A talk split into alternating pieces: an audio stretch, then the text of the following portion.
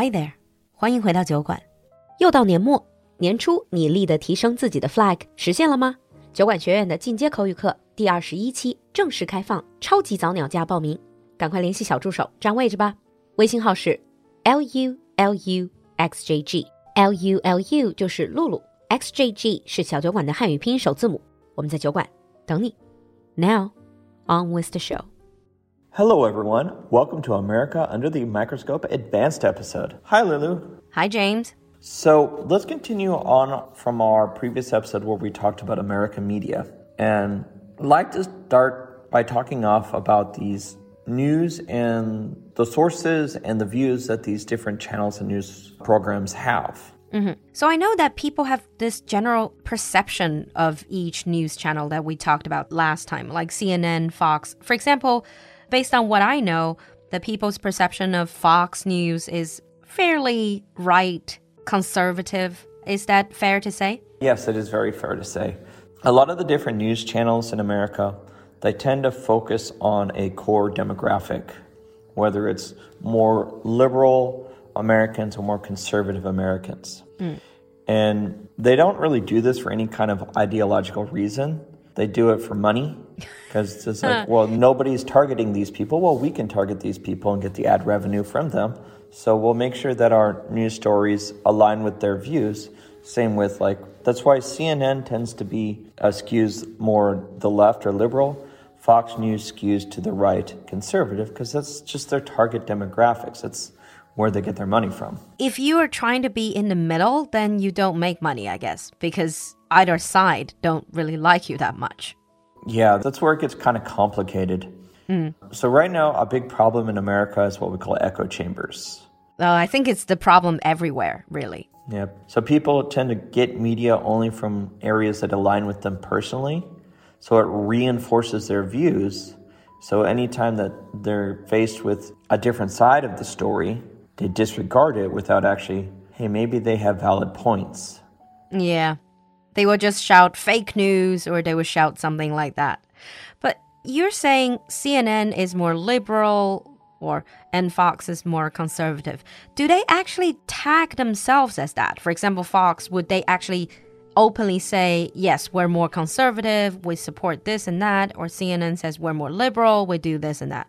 Or is it just implied or people perceive them to be? It's implied, but also backed up with the actual reporting and things that their reporters say. So if you watch Fox News, you will notice that they actually support and back more conservative um, leaders. Republicans. Yeah.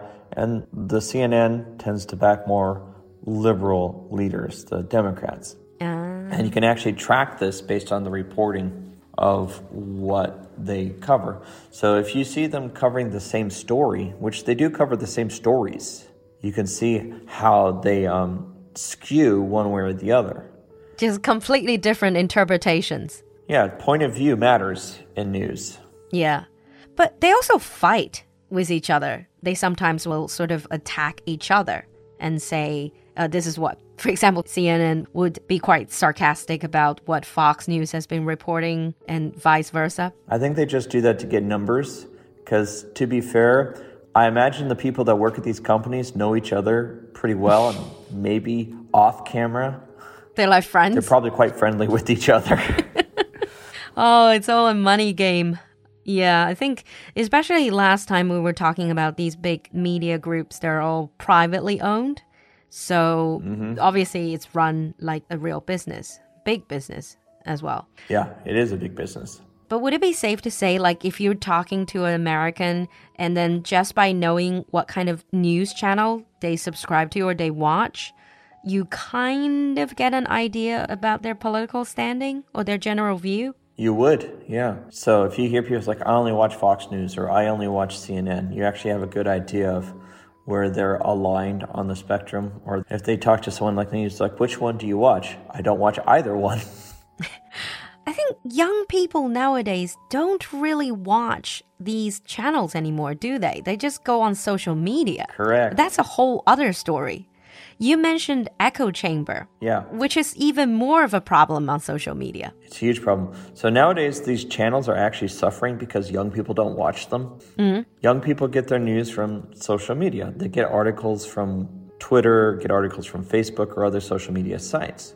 Now, this does lead to an issue of echo chambers because these are not news sources, these are social media sources. So people can share articles that may not be properly researched, Fact properly checked. sourced, not fact checked, but people don't know how to discern the information. So they that's like, "Oh, this story about, you know, aliens taking control of the government must be true." Mm-hmm. Like, I'm going to need you to pr- give me some facts on that one. Yeah, but I mean, Facebook, I thought before maybe, I don't really remember if that's true or not, but I think Facebook or some other social media platforms, they're trying to introduce or include this fact checker to check if these sources or if these contents or especially newsworthy contents if they are authentic or true or not. Yeah, they try, but just because they try doesn't mean it's successful. And people still will look for the things that align with their view. People mm-hmm. don't really want to read, you know, cross their lines. People like to stay in their box. That's true. Because, for example, it's like if you've always believed, let's just say, if you've always believed candies are sweet, and then one day you've been reading this piece of news that says candies are sour, and then that challenges your original perception.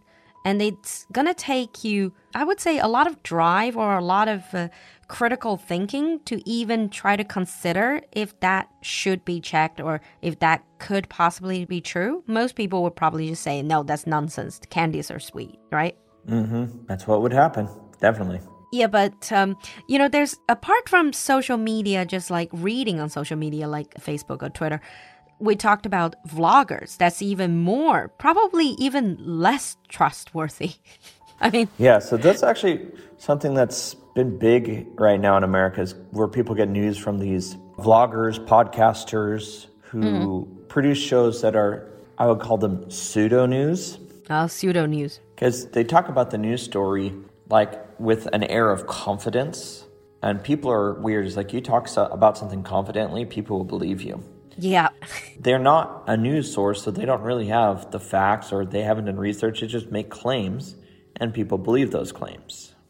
I think that's a big problem because if you're actually reporting news, like in China, I don't know about in the US, but in China, if you are reporting news, you need credentials. But if you're just commenting on news, you don't. So you can just easily say, oh, I'm just commenting on it. I'm just talking, sharing my own opinion. But then, like you said, if you look confident enough, you have that sort of newscaster trustworthy face, people will believe in whatever you say. Actually, James, think about we are podcasters. I'm also a vlogger. Yes, we are. So being an influencer, and then you say you present it confidently. They should believe in everything I say because I'm extremely confident. Exactly. But I mean, actually, when we do our show, we do quite a bit of research and we try to make it fact based. But there are people out there who really don't base it on any fact whatsoever. It's more entertainment, I would say. well, they would say it's like, I get it from my gut. And that entertainment thing is a shield that they use too. Because whenever someone pushes them, it's like, oh, you're spreading fake news. They're like, oh, we're not a news media, we're entertainment. You thought we were news? Well, that's your problem. You should have known that we were a comedy show and entertainment show. This is the thing, because even on the channels like Fox News, they label their talking head shows as entertainment and not news media. So oh, they Oh, can get away with they can get away with saying things that can't be backed up with fact. I see. Because it's like it's for entertainment purposes. Yeah, I think we still have a long way to go to really ensure the authenticity of our news or to fact check everything. And even if the facts are checked, there's still perspective issue. So the attempt to lead or to mislead people, even if you're basing it on fact. Yep, absolutely. Because I think for some people, they're misleading them to it's like, oh, you shouldn't believe them, so you can buy my product. It will help you. Yeah. So that's actually something that happens. So it's like you gotta be. It's really hard to know. It's like who should you trust? What is real? It's like what is reliable? I feel sorry for any new people who come to America, it's like, what should we do? Yeah, well, honestly, it's probably the same everywhere where there's where people are on all of these social media sites. I think it's the same in China. It's very, very difficult, especially when you're talking about vloggers, influencers. Yeah. But before we wrap this up, so James, personally, when you're reading news, not make sure, but how do you at least try to get more credible sources of news? I tend to stick with the big newspapers mm-hmm. that have, you know, years of experience and reputation.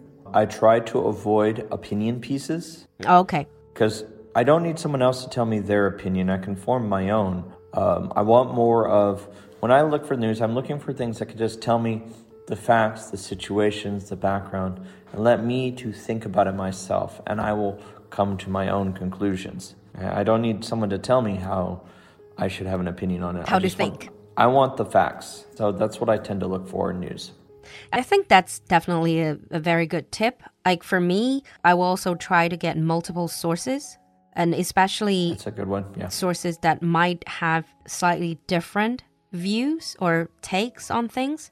So putting them together, I can piece together my own perception of what has truly happened. Yeah, I agree. So if you're able to do that, I'm not saying you're definitely get to the truth, but you're getting closer, at least closer to facts and truth, right? Yep, I would do that. Okay. On that note, we're going to wrap up here. Leave us a comment in the comment section and then tell us how do you fact check your news. Thank you, James, for coming to the show. Thank you for having me, and thank you all for listening. We'll see you next time. Bye, everyone. Bye.